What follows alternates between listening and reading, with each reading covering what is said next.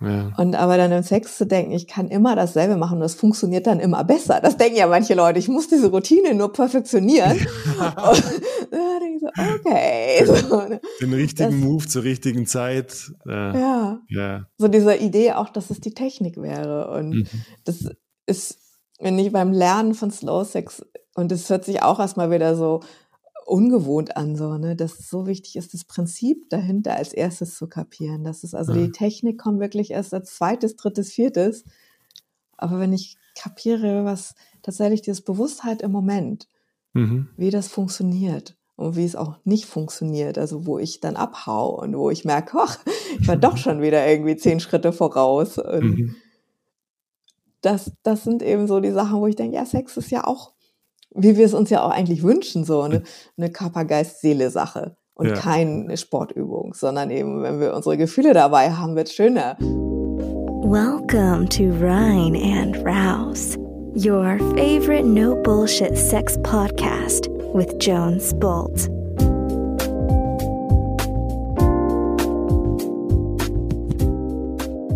Hey sexy people, welcome back. Hier ist Jones mit einer Special-Folge mit meiner geschätzten Kollegin Jella Kremer am Start heute.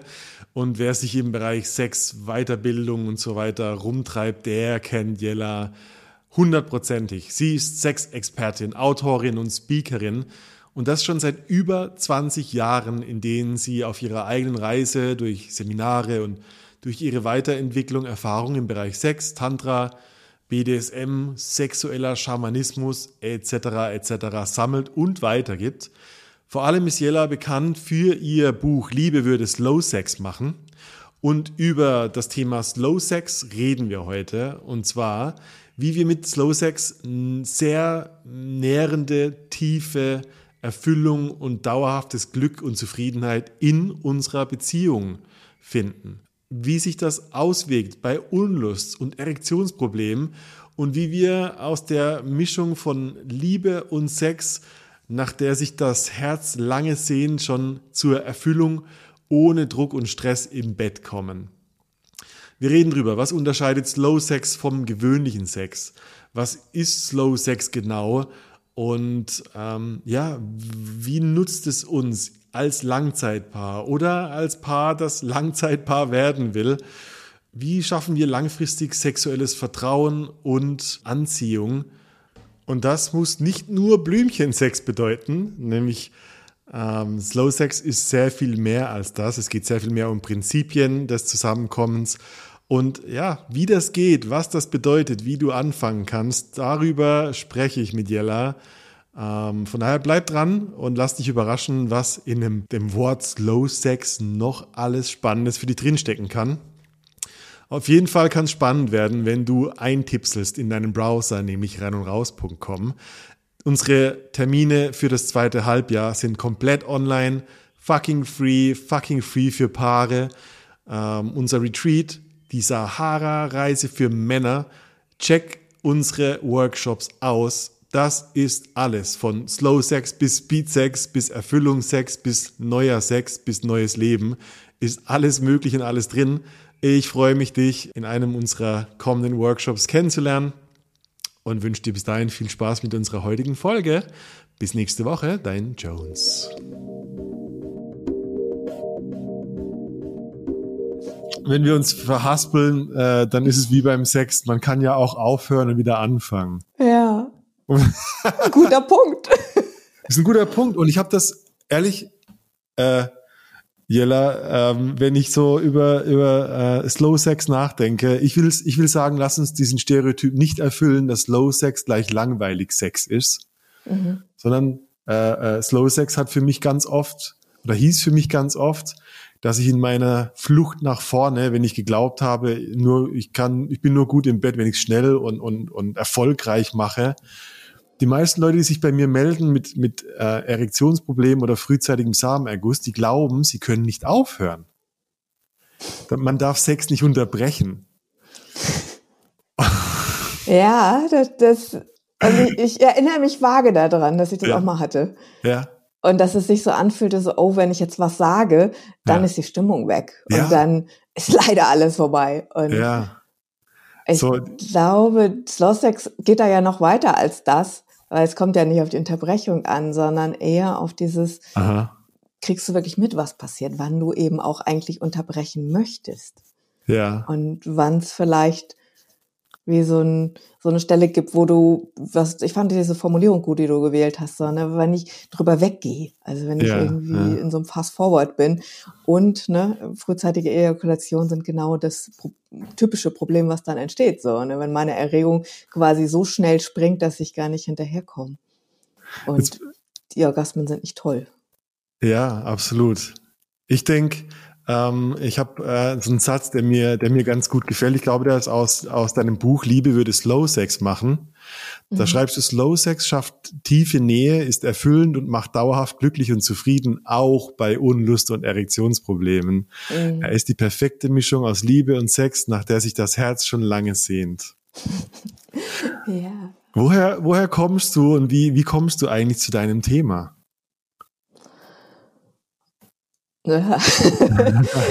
die Frage löst in mir aus, dass ich eigentlich an den ersten Punkt gehen muss. Ja. Dass ich, bis ich 30 war, so immer irgendwie Sex hatte, wie wir, glaube ich, alle, und irgendwie immer diesen Verdacht hatte, da geht noch mehr. Ja. Das war, obwohl das so alles gut war und so okay, aber fühlte sich das so an wie irgendwie, ich vermisse da noch was. Mhm. Und ich mhm. wusste aber nicht wie. Und ich habe dann wirklich über so einen schönen Glücksfall eine Tantra-Massage geschenkt bekommen. Und das war die Tür, wo ich gemerkt habe, da geht's weiter. Mhm, mh. Und der erste, also mein Erleben da drin war so dieses, ich muss nichts tun und ich kann ganz entspannt so sein, wie ich gerade bin.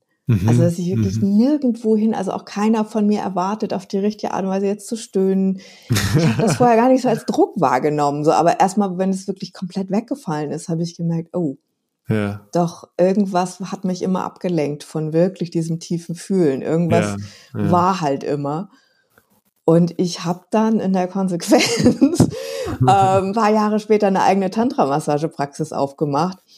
Und dann ging es an sich erst richtig ab. Also das ist natürlich das Team, was ich hatte. Die kamen ja alle mit ihren Ideen und ihren Erfahrungen und den Workshops, die sie besucht haben, an. Und unter anderem ist eine meiner Mitarbeiterinnen von einem Slow Sex Workshop zurückgekommen und hat gestrahlt. Also mhm. hat wirklich, mhm. mhm. also war, und die war vorher schon gut drauf. Also es war jetzt nicht so, dass sie vorher so Bündel Unglück war, sondern sie war vorher auch irgendwie, finde ich, eine ja. strahlende, tolle Frau. Aber da war nochmal so viel draufgelegt, dass ich gedacht, ich muss das sofort machen das war wirklich, ich habe sie gar nicht so, und sie hatte auch nicht von sich aus von den Inhalten erzählt, ja. sondern sie hat einfach so darüber berichtet, wie es sie berührt hat, wie toll der Sex mit ihrem Partner war, dass er ihren Hochzeitsantrag gemacht hat aus so einer Session so und oh wow. Es war einfach so, wo ich gemerkt habe, so, das will ich haben, was die hatte. Hm. Und mhm. Mhm. Hab dann meinen Freund irgendwie mehr oder weniger verpflichtet, so, der war auch leicht zu überzeugen, aber der war sonst nicht so ein Workshop-Gänger. Und ich habe gesagt, wir gehen dahin, so, das will ich haben. Ja. Und er hat ja gesagt. Und dann haben wir die Bücher gelesen. Das war Diana Richardson. Und ich mhm. dachte, oh Gott, das hört sich total langweilig an. Ja. Das hört sich echt so. Also so, das war auch 180 Grad von dem, was wir gerade hatten. Wir hatten viel heißen und lebendigen Sex. Ja. Und und da habe ich gemerkt, so, das hat mir echt Bedenken gemacht. Und wir sind dann da hingefahren mit dem Deal, wenn es blöde ist, dann essen wir einfach mittags und abends das Buffet und gehen den ganzen Tag auf dem See irgendwie spazieren, paddeln, sonst was so. Also wirklich, wir brauchten diesen Exit so, zu wissen, wenn es uns nicht gefällt. Und ich glaube, genau das ist wichtig, auch wenn ich es jetzt Leuten beibringen soll. Ja. Das einfach wichtig ist, ihr müsst es nicht toll finden, probiert es aus. Mhm. Und wir mhm. haben es dann ausprobiert und wir waren beide total begeistert und mhm. hatten keine Ahnung vorher wirklich, wie das funktionieren soll. Und seitdem ist es in meinem Leben. Mhm. Und ich mhm. habe es dann ein zweites Mal nochmal richtig gebraucht, als meine deutlich spätere Ehe in so eine also in dieses tote Ding lief, was viele Langzeitpaare erleben. Wir ja. haben beide Tantra erfahren, wir hatten die Idee, uns passiert das nie. Und ja. zack, irgendwie so drei Jahre forward irgendwie saßen wir plötzlich auch dann haben gedacht, das ist total schwierig, Sex anzufangen und das nervt irgendwie, wir kriegen beide Karbe und eigentlich wollen wir doch und eigentlich wissen wir doch, wie es geht und finden aber nicht mehr so diesen Moment von Spontanität, nach dem wir gesucht haben. Ja. Und ja so war es dann irgendwie, dass ich nochmal richtig tief da eingetaucht bin, weil dann auch mhm. klar war, okay, zu dem Zeitpunkt habe ich schon, also das erste Mal hatte ich ja noch eine Tantra-Massagepraxis und habe nicht so viel gelehrt, sondern habe Massagen mhm. gegeben und die auch mhm. gelehrt. Aber dann war klar so, okay, diese Erfahrung, die wir da gerade machen, die ist total wichtig. Das müssen andere mhm. Paare, die eben in dieser klassischen Flaute, wo, also nach dem, was ich mitkriege, alle Paare landen, wenn sie nicht wirklich hm. Ich weiß nicht, was die anderen machen, ob die irgendeinen magischen Trunk getrunken haben oder so, ne? aber die, die anderen Langzeitpaare landen in dieser Flaute. Und ja. dann kann man natürlich sagen, man macht mehr Kink, man macht Partys, man öffnet die Beziehung, alles Mögliche. Auch ja. tolle Möglichkeiten, aber Slow Sex ist nochmal wie so ein Element, wo ich gemerkt habe, für Langzeitpaare ist es wichtig, aus dieser Idee rauszukommen, Sex müsste spontan passieren und man müsste Aha. vorher in der Stimmung sein. Ja, das, ich, ich höre ganz viel Verlernen raus bei dir. Ja. Und ich glaube, deshalb äh, ist es auch wahrscheinlich gegen die Intuition von den meisten Leuten. Die lesen, äh, die Folge geht über Slow Sex und denken so, äh, Slow Sex. Sie will uns jetzt erzählen, dass wir uns äh, eine Stunde lang in die Augen glotzen und dann und langsam berühren und so. Und äh, wir können uns, ich glaube, Menschen sind extrem schlecht darin, ähm, äh, so die, die, die Intensität, die, die, die später eintreten wird, in ihrem mhm. jetzigen mhm. Zustand zu abstrahieren. Ja. Also wir, wir sind so wahrscheinlich durch, durch unsere Zivilisation und durch, die, durch den Kapitalismus immer getrieben auf dem Mehr und schneller und höher. Und uns fällt es, glaube ich, schwer, richtig die Intensität von Langsamkeit zu verstehen. Ja, und also ich, also das Verlernen ist tatsächlich, finde ich, einer der ja. größten Punkte beim Slow Sex. Ja. Aber auch dieses, es gibt so gut wie niemand, der uns vorher sagt, wie intensiv das wird. Also du genau. hast das jetzt gerade schon gemacht, mhm. aber die meisten Leute denken halt wirklich an dieses, ich mach's langsam und dann wird's langweilig. Und äh, also, oder es geht, geht nirgendwo hin, so, ne? Mhm. Irgendwie, wir machen das und es ist so ein bisschen mhm. besser irgendwie als eingekuschelt irgendwie einschlafen. Und und wenn es keine Vorbilder gibt und eben niemand gibt, der so schwärmt wie meine Freundin damals, dann äh, woher soll ich es ahnen? Und die, ja. die Geschichten, also gerade wenn du Pornos guckst, und Pornos sind ja einfach eine der Hauptquellen für dieses, wie sieht denn toller Sex aus, hm. ähm, dann ist es echt schwer dir vorzustellen. Und es ist eben auch dieses, der Kopf kann das nicht. Ist mhm. einfach, mhm. also dafür ist er auch, glaube ich, nicht gebaut. und dieses Reinfühlen, wie es ist, braucht, dass ich mich mit diesen ganzen Vorurteilen, die mein Kopf mir erstmal um die Ohren haut, mhm. beschäftige und mhm. bewusst die eine Weile zur Seite stelle. Also nicht sage, ihr seid verkehrt, sondern wir probieren es mal aus und mhm. dann reden wir weiter so. Und dieses, wir probieren es mal aus, ist eine der wichtigsten Haltungen. Bei allem, mhm. was du sexuell lernst. Aber ich sage immer, du musst wie so ein Experiment aufmachen, dass ja. du dich auf den Punkt stellst und sagst, ich weiß es nicht. Und ich weiß es wirklich, wirklich nicht. Ja. Bevor du sagst, so, äh, nee, ist sicher nichts für mich.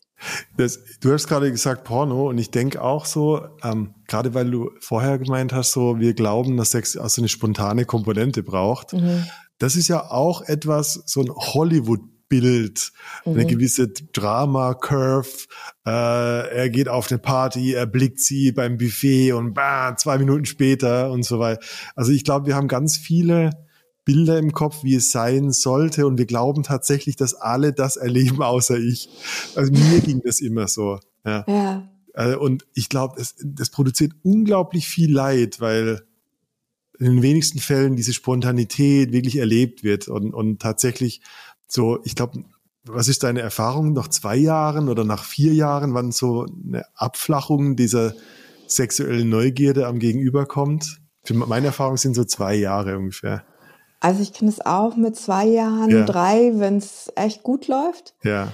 Aber ich mag dann nochmal einen Unterschied machen zwischen sexueller Neugierde und Spontanität. Aha. Weil dieses, was funktioniert mit dieser Spontanität, das ist ja immer noch so ein Rest von dieser, von diesem Cocktail von Verliebtheitshormonen. Mhm. Mhm. Also dieses, wo Sex einfach ständig präsent ist, so. Die andere Person ist da und Sex ist irgendwie so eine nette Option. Und das bringt uns aber auch bei, dass wir quasi erst Lust auf Sex haben müssten mhm. und dann können wir anfangen. Mhm. Und wenn das sowieso so bei beiden immer so dicht unter der Oberfläche liegt, dann irgendwie ist natürlich das, ah, okay, irgendwie so, ne? Jetzt kann das dann auch leicht passieren. Mhm. mhm. Und das andere, was du sagst, ist echt tatsächlich also Hollywood-Filme und das ist so ein mentaler Druck. Mhm. Also, dass wir auch denken, wie Liebesbeziehungen funktionieren. Ne? Wobei das ja total paradox ist. Hollywood-Filme ja. machen uns meistens den Anfang oder das Ende einer Liebesbeziehung vor. Ja. Und alles zwischendrin müssen wir selbst rausfinden. Und ja. alle denken aber, wir sollten es von alleine können. Und, und ich müsste, ich sollte Hornias, ich sollte Hornias sein, bleibt bei mir immer so als, als Wahrnehmung. So. Ja. Also so die Frage, habe ich zu wenig Testosteron? Habe ich zu wenig Zug aufs Bett? Äh, ja. Sollte ich mehr eskalieren, mehr zugreifen? Und ich, ich vermute, die wenigsten erleben das so spontan wie in einem Hollywood-Film. Ja. ja. Also wenn ich dich so richtig verstehe, man kann eigentlich Slow Sex gar nicht, wenn ich jetzt frage, was ist der Unterschied zwischen gängigem Sex und Slow Sex, gibt es nicht wirklich eine Antwort, oder? Also ich, ich finde schon, gängig. aber natürlich ist jetzt also gängig genau ist immer ja. das Problem. So ich sage dann konventioneller oder heißer Sex. Oder bei vielen ja. ist es einfach das, was wir gelernt haben. Ähm, da sind so ein paar Paradoxien. Das ist genau der Teil, den wir verlernen, nämlich, dass wir vorher Lust haben müssen, dass wir überhaupt Lust haben müssen, mhm. dass es besser wird, wenn mehr Erregung drin ist und möglicherweise ein, zwei, drei, wie viele Orgasmen auch immer, dass das die Qualität von Sex automatisch ausmacht und dass das auch wichtig ist, um überhaupt guten Sex zu haben. Hm.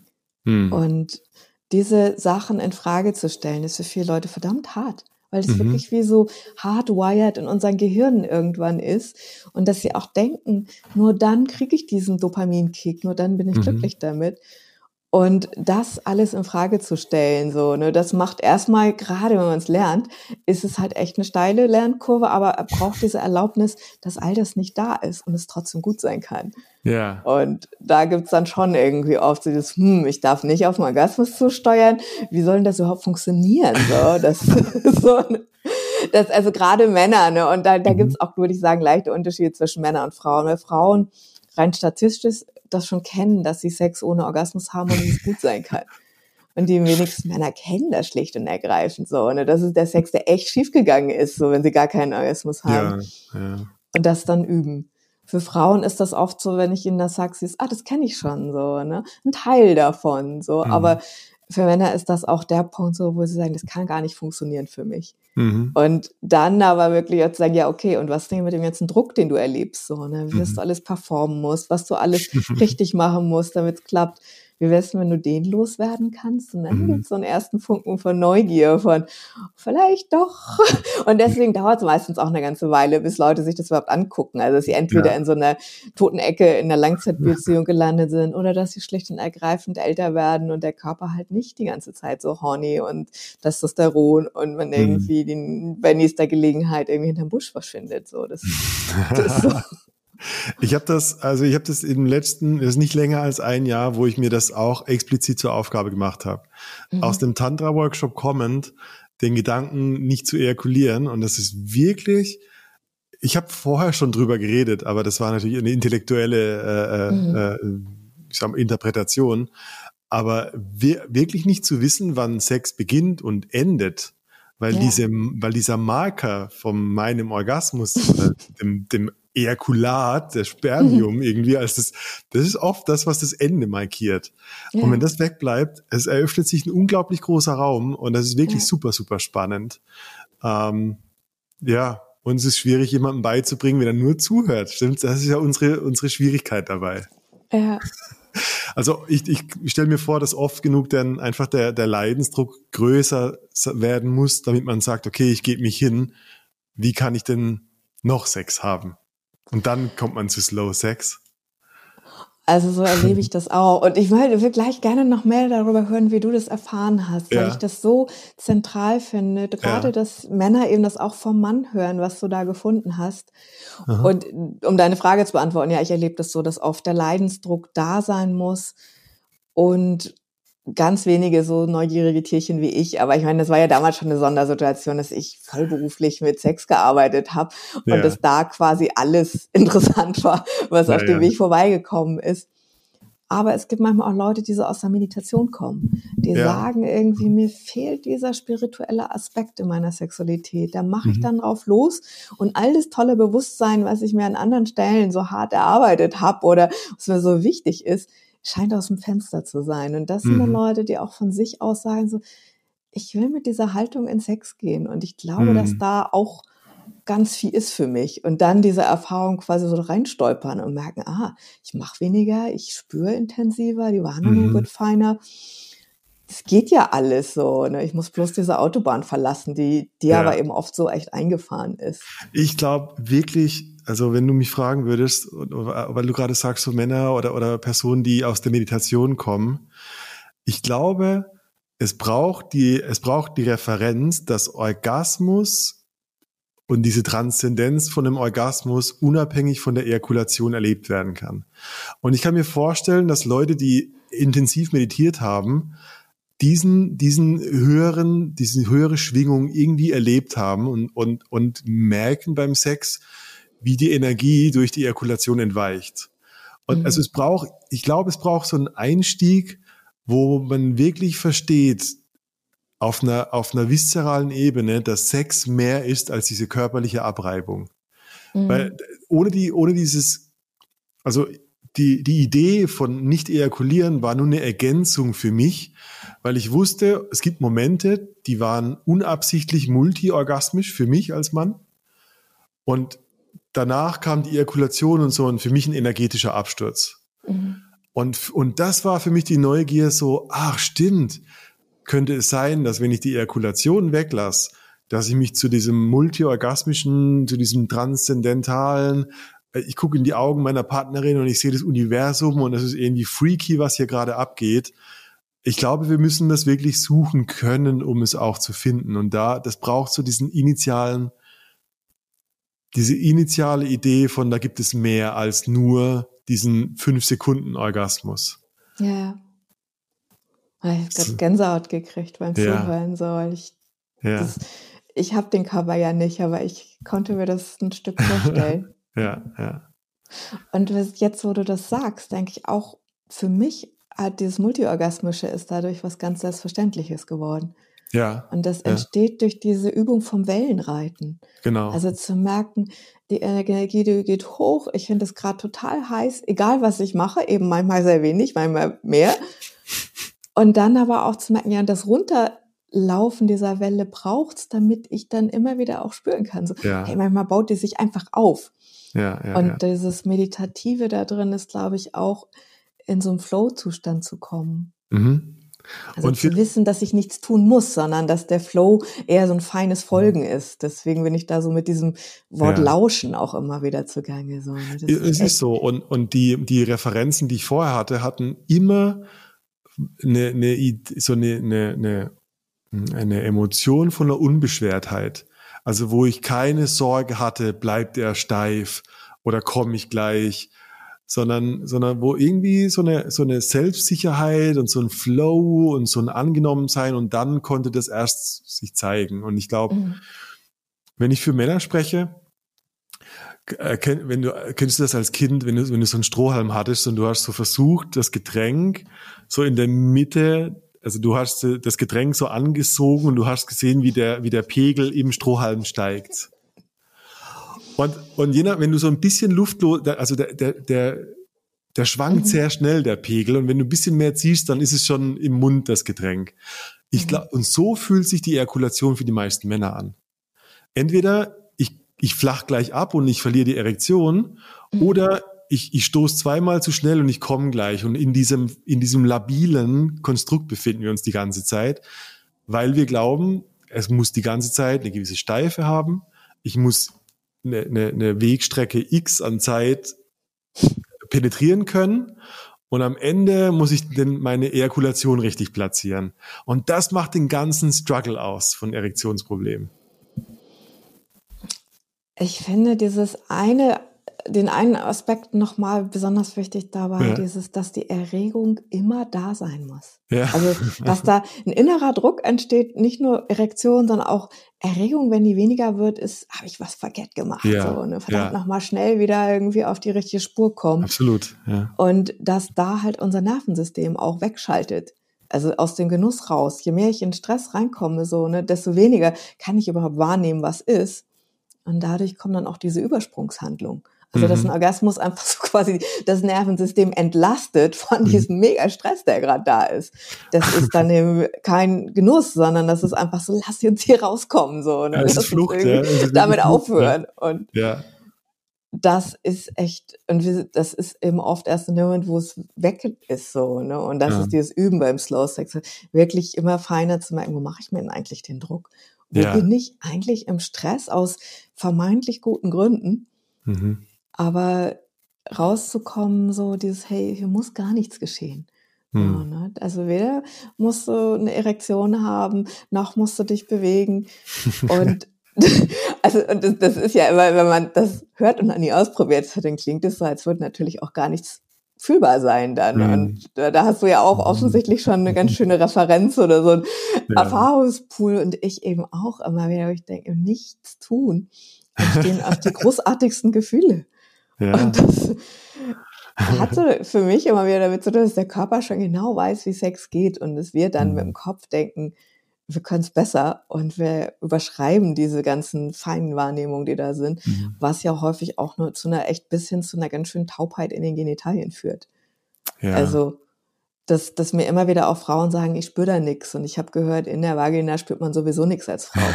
Und ich will immer die Hände über dem Kopf zusammenschlagen und denken, oh, da gibt's irgendwie so ein paar Schuldige, die das dann auch irgendwie mal in die Welt gesetzt haben, aber viele, die es weitertragen, ja, ja. weil es auch für sie so ist, dass da Mhm.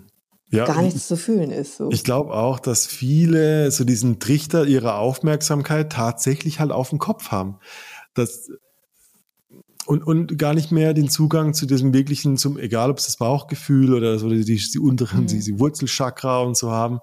Und dann fühlst du es halt wirklich nicht.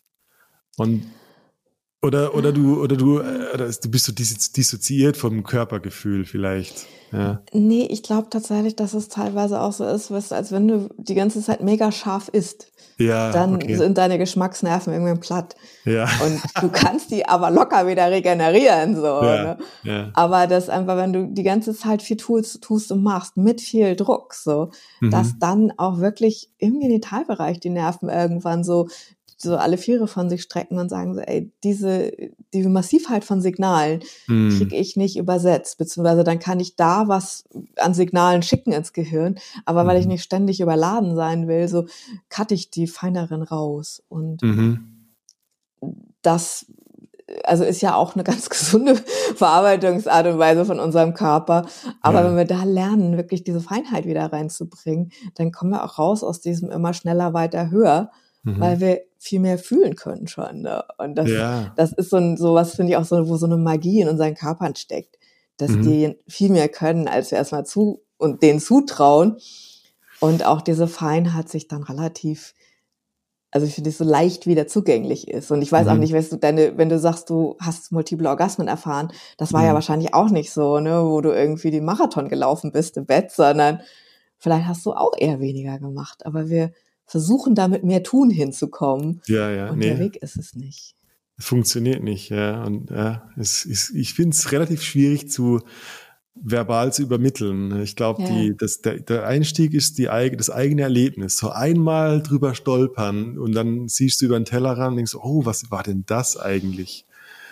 Das, Na, da habe ich Mhm. mir ja gerade zur Aufgabe gemacht, so einen echt gangbaren Weg zu machen. ja. Also wirklich mit wirklich eins, zwei, drei Anleitungen, Aha. die ein Einstieg sind. Das heißt dann nicht, dass man eins, zwei, drei dann für ewig machen muss, ja. aber wirklich die Menschen an die Hand zu nehmen und konkret zu sagen, was sie machen als Vorschlag. hier. Das ist kein, Ja, keine Regel ja. so, ne?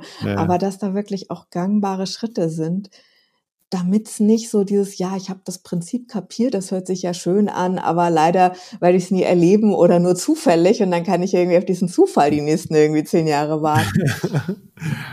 und ich finde es, also für mich mag ich immer wieder, was für eine Entlastung das auch für Paare ist, wenn ihnen einfach von außen mal jemand sagt, mach das, mach das, mach das. Mhm. Auch wenn es herausfordernd ist, aber dass es da auch so eine Dankbarkeit gibt von, ach, da traut sich jemand. Mhm. Und Feintun geht immer, aber wenn ich so von, ich stehe in so einer sexlosen Zeit oder ich habe so viel Druck, dass eigentlich irgendwie kaum noch was Spaß macht, ja. außer Selbstbefriedigung. Das ist ja auch so ein Grund, warum dann manchmal in der Beziehung beide Bock auf Sex haben, aber nicht mehr miteinander so, ne? weil es einfach zu nervig. Und dann irgendwie zu sagen, okay, geht einfach mal in so eine Art von Kontakt, macht irgendwie dieses, übt Körperkontakt auf eine entspannte Art und Weise, die eben ja. auch nicht technisch anspruchsvoll ist, sondern eher mental das Loslassen, ja. das wir geübt werden, das Verlernen. Und ist dein, also ist dein, oh, ich habe zwei Fragen. Die eine mhm. ist so, okay, was ist denn so eine, eine Übung oder ein Einstieg, den du, den du deinen, deinen Klientinnen empfiehlst? Also gibt es so eine Best Practice, die so dieses Referenzerlebnis schafft? Also es ist nicht eine, weil es ja. oft Schritte sind. Und wenn Paare zum Beispiel aus so einer komplett auch schon berührungslosen Zeit kommen, weil mhm. häufig schleicht sich das so ein, dass sie haben keinen Sex mehr, aber dann irgendwann hört das Berühren auch auf, weil so eine Angst da ist, wenn ich jetzt irgendwie zu innig umarme, dann will er, Schrägstrich sie, gleich wieder Sex. Mhm. Also das ist echt auch da auf so eine Absichtslosigkeit in der Berührung kommt und manchmal eben auch diese Regel, so ihr übt umarmen, aber es ist immer ganz klar, die hat einen Anfang, die hat ein Ende und danach gibt's keinen Sex. aber da geht ihr jetzt aber voll rein in diese Umarmung und dann Aha. auch nicht irgendwie so eine A-förmige Umarmung, wo man gerade so auf Kopfhöhe zusammenkommt, sondern mal so komplett Körper. Kontakt. Also wirklich auch mhm. gerade die Chakren hast du schon von geredet, wenn das für die Leute ein Begriff ist, so ne, wunderbar, mhm. weil wir halt auch so angelegt sind, dass die gegenüber sind. Ja. Und ja. das eine Minute, und das ist für die meisten Leute länger, als man so irgendwie sich umarmt, innig umarmt stehst und das Ganze dann vielleicht nackt und dann vielleicht auch horizontal. Also, dass du wirklich so Schritte machst und aber auch bewusst immer Raum dafür gestaltest, dass das andere, dass mhm. ich immer wieder auch also als eine spannende Herausforderung mit Paar sagt, ihr nehmt euch Zeit dafür. Als hm. wäre es ein wichtiger Arbeitstermin. Oder ein mhm, anderes mhm. Bild, was ich denen immer wieder so, ich merke, ah, das gibt einen Schmunzler und das ist einerseits so easy, aber andererseits auch, ich denke, ja, sagt viel darüber, welchen Stellenwert Sex in unserem Leben hat, mhm. dass ich ihnen empfehle, das wie ein liebes Hobby zu betrachten. und dann mal zu merken, oh, für Hobbys machen wir Zeit, geben wir Geld aus, suchen wir uns einen Trainer, mhm. suchen wir uns irgendwie einen Verein, so, ne? Und bei Sex, das soll alles von alleine stattfinden. Aber wir machen keine Zeit dafür, wir geben keine geschützten Räume, also wo mhm. wir uns nicht irgendwie mit anderen Leuten noch verabreden oder der Fernseher an ist. Und also war es klar zu definieren, zu sagen, das ist unsere Zeit. Mhm. Und mhm. die muss priorisiert werden, auch wenn du kleine Kinder hast und einen anstrengenden Job und mhm mhm. irgendeine nervige Krankheit. So, ne? Wenn du mhm. keine Zeit machst, dann findet Intimität nicht statt. Und ich denke, es ist ja eine Form von Achtsamkeit. Also äh, ich denke, Nummer eins, ein Gewahrwerden, wie wenig ich der Sache mhm. Platz einräume. Ich, ich, ich kenne das und ich, ich kann mir vorstellen, dass es extrem viele, also wenn nicht sogar alle kennen, dass man irgendwann aus diesem, aus diesem ja, diese, diese magischen zwei Jahre und irgendwann mhm. das erste Mal in, in, abends ins Bett geht und sagt, oh Schatz, lass uns einfach schlafen. Bin platt, bin zu müde, habe keine Zeit mehr, muss schnell schlafen. So. Mhm. Und ja, ich, äh, gewahr werden ist für mich so dieses, okay, warte mal, äh, gibt es ein, also die Priorität äh, ist ja nicht Sex, sondern Verbindung wahrscheinlich ja. zueinander. Und Sex ist ein mögliches Resultat. Aber oft ist halt Sex der Einstieg zu unserer Verbindung. Ja, und da ist tatsächlich Slow Sex auch nochmal wieder ja. andersrum. Ja. Aber ich mag das mit der Verbindung erst nochmal bestätigen. So, ja. ne? Also dieses, ja, wir haben ja nicht nur Sex um des Sexes willen, sondern es ist auch, geht um die Intimität, die Verbindung, die Nähe, die ich erlebe. Ja, ja. Und Weißt du, das ist ja dieser eine Moment vielleicht, wo man merkt, so, oh, jetzt plötzlich gehen wir schlafen und wollen keinen Sex mehr, auch wenn es irgendwie noch ganz schön ist, aber dann kriegt was anderes die Priorität darüber. Mhm. Aber dass das einfach nicht selbstverständlich eine Beziehung entsteht, wenn man die, die richtigen Menschen zusammenbringt. Mhm. Eine Beziehung entsteht, indem ich der, indem ich eben gemeinsame Erfahrungen mache. Mhm. Und mhm. dass man da auch Raum für Sex braucht, eben nicht nur für einen Urlaub oder für Unternehmungen, sondern auch bewusst Zeit zu planen, wo Sex stattfinden kann. Nicht muss, sondern kann. So. Ne? Mhm. Und wenn ich immer bis abends 23 Uhr warte und einen Job habe, wo ich irgendwie um halb sieben wieder raus muss, dann habe ich keine Zeit dafür. Das ist auch illusorisch. Das funktioniert mhm. halt, wenn ich irgendwie jede Menge Hormone noch im Blut habe, dass ich dann sage, scheiß drauf, so eine fünf Stunden Schlaf reichen, aber okay, fünf Stunden würde jetzt voraus, dass man relativ lange Sex hat. So. Aber Slow Sex ist da tatsächlich auch, und das ist für viele Paare so dieses, oh, okay. Mhm. Der braucht halt nicht dieses, dass ich super wach und fit bin. Mhm. Das lohnt sich, den zu lernen, während ich super wach und fit bin. Aber es ist tatsächlich auch eine Form von Sex, die geht, wenn ich total müde bin und einfach einschlafen will. Und mhm. es gibt so ein paar Positionen, die man sich so, so bequem schalten, äh, gestalten kann, mhm. dass du halt wirklich, ich sage immer, eingestöpselt einschlafen kannst. So. Also das ist irgendwie so, ah, der braucht ja gar nicht so viel Aufregung und ich bin ja nicht danach irgendwie fit wie Turnschuh, weil ich irgendwie jetzt gerade den richtigen Hormoncocktail habe, sondern das kann ja was ganz Inniges und Nahes sein, ja. was auch die Nähe im Tun kreiert. Mhm. Also ich muss nicht super heiß, wow, Sex sein, sondern so, wo es wie so eine körperliche Nähe ist mit eben so einer ich, ich so ein leiser Funken von sexueller Energie. Halt nicht so mega aufregend und mega pushend, sondern eher so was ganz Inniges. Und das mhm. kreierst du im Tun.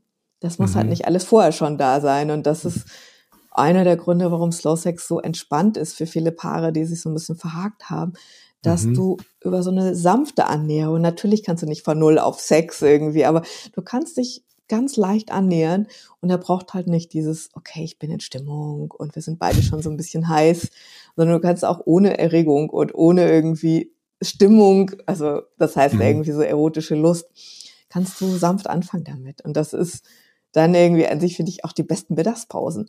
Wenn du weißt, du willst nah sein, du willst aber jetzt gar nicht irgendwie so was total Stressiges haben, ja. aber du willst nah sein. Und ist total ist immer so ein Geheimnis, finde ich, so auch bei Workshops gerade. So mache ich ja auch irgendwie gerne so, ne? Wenn du in der ja. Mittagspause Slow Sex machst, du kommst mit so einem breiten Grinsen wieder raus mhm. und bist trotzdem ausgeschlafen oder ausgeruht. Und das ist das Beste aus allen Welten. Ich höre da halt, ich höre da auch raus, es klingt ja, also erste, im ersten Moment könnte man meinen, das ist für Langzeitpaare, die etwas reparieren müssen. Ich höre aber auch raus, dass es fast schon so eine Voraussetzung sein kann, um ein Langzeitpaar zu werden dass man diese, dieses ja. Vertrauen übt und, und, und sich einfach übt, diese andere Qualität von sexuellem Kontakt zu, zu pflegen oder ja. Also ich, ich glaube, dass das so ist und dass mhm. es aber auch eine Art Sex auf dem großen Buffet sein sollte. Mhm. Also ich glaube, nur Slow Sex zu haben, wird irgendwann auch wieder quasi wie so das Lieblingsessen jeden Tag so. Ne? Ja, das ja. ist irgendwie für eine Weile ja. lecker und dann sehnst du dich nach was anderem. und für mich fühlt sich das immer so an, wie beim Essen wissen wir das, dass es verschiedene Essen für verschiedene Bedürfnisse gibt. Ja. Und Male ist halt irgendwie Schokoladenkuchen das Beste der Welt, aber das jeden Tag wäre auch ziemlich ungesund, aber immer nur am Gemüse rumzunagen irgendwie, so ist halt dann auch irgendwann so klar, ist so, nee, darf auch mal mehr Feuer sein und die Mischung macht's. Und mhm. bei Slow Sex habe ich das Gefühl, das ist für Paare, die in Verbindung bleiben wollen, mhm. wie so eine Grundenergie und die Prinzipien aus dem Slow Sex, die bleiben dieselben. Die kann man aber auch auf total heißen, wilden und animalischen Sex anwenden. Das ist Nämlich, dass ja. du im Aha. Moment bleibst und dass du eben nicht denkst, oh Gott, die Erregung geht runter, jetzt ist was falsch. Ja, und dass ja. du wirklich im guten Kontakt mit deinem Körper bleibst und wenn du willst, ne, da haben wir ja angefangen, Aha. einfach, wenn du merkst, oh, es geht hier eigentlich nicht weiter, dann hältst du inne und machst Pause und kannst halt dann wieder neu entscheiden. Ja. Aber wenn du nicht innehalten darfst, weil du denkst, oh Gott, Sex unterbrechen ist irgendwie schlimm oder wenn es langsamer wird, irgendwie mache ich was verkehrt, dann äh, hast du viel weniger Gestaltungsmöglichkeit. Hm.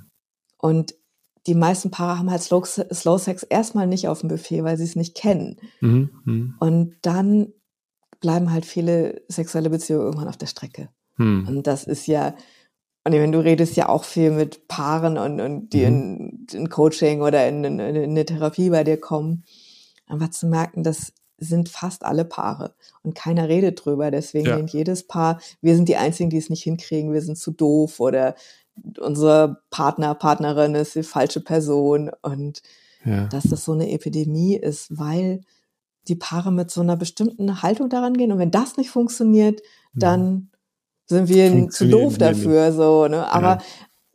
dieses, dieser erste Schritt, so was zu lernen und mhm. den Experimentierraum aufzumachen, dass ja vielleicht was anderes funktionieren könnte, wenn das eine mhm. nicht funktioniert, das macht die Tür auf. Und dann ist es halt so wie so ein Grundbaustein, würde ich sagen, so, ne? Mhm. Slow Sex und die Haltung von Achtsamkeit im Moment zu sein, die wirkt sich überall positiv drauf aus. Ich meine, genauso mhm. wie Meditation, ja nicht nur während dieser halben Stunde oder Stunde, die man sitzt, funktioniert, sondern auch in den ganzen Tag reinwirkt. Mhm.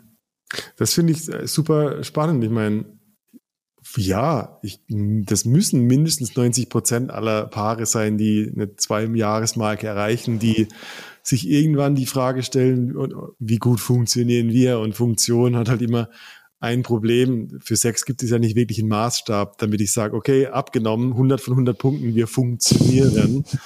Und äh, ich glaube, das ist eine für viele echt eine harte Erkenntnis, dass halt Sex auch sich verändert irgendwo. Ja. Aber da finde ich, ist auch dieser Vergleich mit dem Essen wieder so gut. Ja. So, ne? Einfach ja. sagen, ja, das, was dir vor fünf Jahren geschmeckt hat, ist vielleicht nicht mehr das, was jetzt dein Lieblingsgericht ist.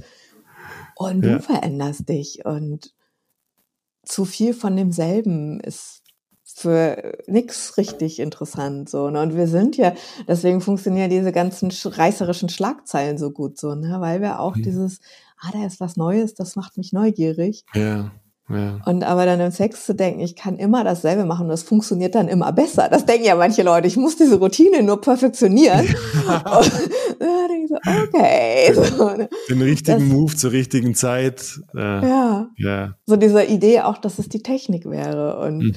das ist, wenn ich beim Lernen von Slow Sex, und es hört sich auch erstmal wieder so ungewohnt an, so, ne, dass es so wichtig ist, das Prinzip dahinter als erstes zu kapieren. Das ist also ja. die Technik kommt wirklich erst als zweites, drittes, viertes. Aber wenn ich kapiere, was tatsächlich dieses Bewusstheit im Moment, mhm. wie das funktioniert und wie es auch nicht funktioniert, also wo ich dann abhau und wo ich merke, ach, ich war doch schon wieder irgendwie zehn Schritte voraus. Und mhm. das, das sind eben so die Sachen, wo ich denke, ja, Sex ist ja auch wie wir es uns ja auch eigentlich wünschen, so eine, eine Körper-Geist-Seele-Sache und ja. keine Sportübung, sondern eben, wenn wir unsere Gefühle dabei haben, wird es schöner. Und wenn wir verstehen und fühlen, wirklich wahrnehmen können mit unserem Geist, was wir da machen, wird es mhm. auch nochmal schöner. Und deswegen müssen wir auch die anderen Elemente füttern. So, ne? ja, ja. Nicht sagen können sie, ja, ja, ich, ich, ich lerne jetzt in einen Move und dann wird alles toll. Ja, ist so ein bisschen wie der Versuch, wir versuchen ja Bewusstsein so zu vermitteln und das ist wie einem Fisch zu erzählen, was Wasser ist und, und du denkst so, äh, nee, nee, nee, nee, also höher, schneller, weiter, das ist echt viel, viel besser, das glaub, daran glaube ich und ähm, der Wert von Meditation, du kannst einfach nicht in einem, einem Buch wirklich lesen. Du kannst nur mal ausprobieren, eine Zeit X und, und plötzlich merken, was dadurch möglich wird. Ja. Mhm. Glaubst du, dass Slow Sex auch funktioniert das mit Fremden? Funktioniert das mit One-Night-Stands? Oder muss ich dafür diese intime Nähe und das Vertrauen haben, um, um langsam sein zu können? Also so in so fortgeschrittenen Seminargruppen, so wenn ich mal auf einem ja. Festival bin und da lehre, dann habe ich ja gemischte Gruppen. Da sind Langzeitpaare drin ja. oder ganz frische Paare und das sind manchmal auch Paare, die nur für diesen Workshop zusammenkommen und sagen, wir probieren das jetzt aus. und das, also und es gibt halt auch diese Layer. Man kann Slow Sex tatsächlich auch machen, ohne dass man jetzt so Penis und Vagina und wenn du zwei ja. Vaginas hast, sowieso ja nicht so. Ne? Ähm, und es funktioniert erstaunlich gut, was Nähe und was eine Tiefe so eine sexuelle Genährtheit angeht. Ja. Aber wenn die Paare das ausprobieren, dann heißt ja, dass sie beide echt im selben Boot sind. Mhm. Also dass sie vorher dann meistens irgendwie den Theorieteil gehört haben und dann sagen, okay, wir probieren das jetzt aus. Und auch diesen Deal haben. So, ne? Hier geht jetzt keiner irgendwie so plötzlich auf eine ganz andere Schiene. Mhm. Und ich glaube, bei so One-Night-Stands, ne? Also ich meine, ich habe immer mal überlegt, ob ich so eine Partnerbörse für Slow-Sexer oder Slow-Sex-Suchende aufbaue, weil ich immer wieder höre, ich würde das gerne mehr machen, aber ich habe keinen Partner, keine Partnerin. Ja. Ja. Und ich glaube, die meisten davon hätten lieber eine Beziehung als jetzt haufenweise Slow-Sex One-Night-Stands. Aber ja. so. Wer weiß, wer weiß. Also was, das finde ich extrem spannend. Also jetzt mal die gängigen Portale betrachtend. Was ist denn die, die Angst dahinter? Also jemand, der die Slow Sex haben möchte und geht jetzt auf ein Online-Portal, das, das also was du gerade gesagt hast, das, das ähm, enthält ja schon die Angst, dass eine Person die andere bremsen muss. Also, dass jemand vorge äh, so äh, diesen harten, schnellen Sex als, als, das, als den Standard annimmt. Mhm. Und wenn ich jetzt Slow Sex haben möchte, weil ich weiß, was da für mich drinsteckt an, an Feinfühligkeit und so weiter, und es nicht so gut hinkriege, weil es diese Plattform nicht gibt, dann weil ich davon ausgehen muss, dass der Rest der Welt tendenziell schneller Sex macht, als ich es gerne hätte. Ja, aber auch, also da, deswegen ist dieses Lernen, finde ich, so ein wertvoller ah. Wert da, äh, Weg da drin. Aus diesem, so wird es von mir erwartet. Also ich, Männer sagen mir immer wieder, ja, ich habe gedacht, so geht Sex so, ne? Der, ich muss ein bisschen schneller sein, so. Und das findet die Frau toller, wenn ich noch schneller bin. So. Ja, ich glaube, da ja. spielt ganz viel Pornobildung so eine Idee. Und Frauen das vielleicht kennen, aber dann manchmal auch sagen, ja, aber der Kerl spielt nicht mit. Also da gibt's viel Projektion aufeinander. Und der Begriff von Slow Sex ist ja auch nicht eindeutig. Also manche mhm. denken, Hauptsache ich mache ein bisschen langsamer so, ne? Und wenn da diese Idee von, ah ja, und ich bin absichtslos und ich muss nirgendwo hin, fehlt, dann ist langsamer halt irgendwie wie so quasi, ich mache Vorspiel ein bisschen anders. Aber da gibt's dann ja auch schnell wieder dieses, wo man sich auseinander dis, äh, dividiert. Ja. Und man müsste wirklich gut einchecken vorher. Und das ist ja auch jetzt nicht so eine Stärke von so vielen Menschen. Ja, das klingt so, das klingt super, super spannend. Und die, die Sache ist die, es gibt, glaube ich, keinen Weg drum rum, als wirklich eins tiefer zu gehen und entweder ein Buch zu lesen oder mal einen Online-Workshop zu checken, um wirklich zu verstehen, dass, dass es nicht drum geht, dass alle nur noch Blümchensex machen und sich die Popöchen streicheln, sondern ähm, dass Slow Sex nicht mal slow sein muss, hast du ja selbst gesagt. Ja. ja. Oder? Ja, und nee, also Slow ist nicht das Zentrale, sondern Slow ja, ist wie so ein ja. Werkzeug, um mehr zu bemerken, was ich gerade tue und in diesen hm. Moment reinzukommen und das zu können. Also das dauert halt auch eine Weile, bis ich tatsächlich in diesem Moment ankommen kann und bemerken kann, was passiert denn eigentlich alles Schönes in meinem Körper. Hm. Ja, voll. Hm. Was treibt dich gerade um? Was, äh, was ist so deine dein Fokuspunkt zurzeit? Also es hat sich an sich bei mir so weiterentwickelt, dass ich gemerkt habe, ah ja, ich bin noch mal so richtig neugierig auf die Reise gegangen mhm, mh. und habe mehr auch in Richtung multiple Orgasmen. Mhm. Was braucht es dafür? und habe auch so entdeckt, diese erotischen Feste sind gerade irgendwie auch so was, was ich richtig noch mal erkundet habe. So, ich kenne ja. ja Workshop, also dieses, wo sexuelle Energie von vielen Menschen in einem Raum ist. Mhm. Das ist eins und da ist ja die Ausrichtung aufs Lernen. Mhm, mh. Aber Eros einfach so zu feiern, ist auch, finde ich, also ist auch finde ich, eine total schöne Idee, wo ich gemerkt habe, es gibt neben diesen ganz individuellen Liebesbeziehungen diesen überpersönlichen erotischen Raum, mhm. der irgendwie nochmal einen Anteil füttert, den ich zu zweit nicht erlebe. Mhm. Das schätze ich sehr. spannend, spannend. Ich bin gespannt, was da noch alles für Bücher von dir kommen. Ja. Vielen Dank für unser, für unser lockeres Gespräch. Äh, ja. Ich glaube, wir haben Slow Sex nicht langweilig rübergebracht. Und, das war ja äh, unsere Absicht, ja. Das war unsere Absicht, erklärte Absicht. Ich werde äh, alles von dir für dich verlinken in unseren Show Notes. Wenn Leute mhm. Fragen an dich haben, leiten wir natürlich gerne äh, weiter. Ja. Und ich bin mir sicher, dass wir bald über Slow Sex in Gruppen nochmal ein Gespräch führen. Da kann man ähm, auch drüber reden, ja. Bis dahin, vielen Dank, Jella, mhm. und alles Liebe dir. Ja, danke. Und super gerne Fragen. Die bringen immer das Beste in mir raus, weil es so was Frisches nochmal macht, was ich noch nicht kannte vor als Gedanken. Sehr schön. Cool. Vielen Dank. Bis bald. Ja, bis bald. Bye, bye.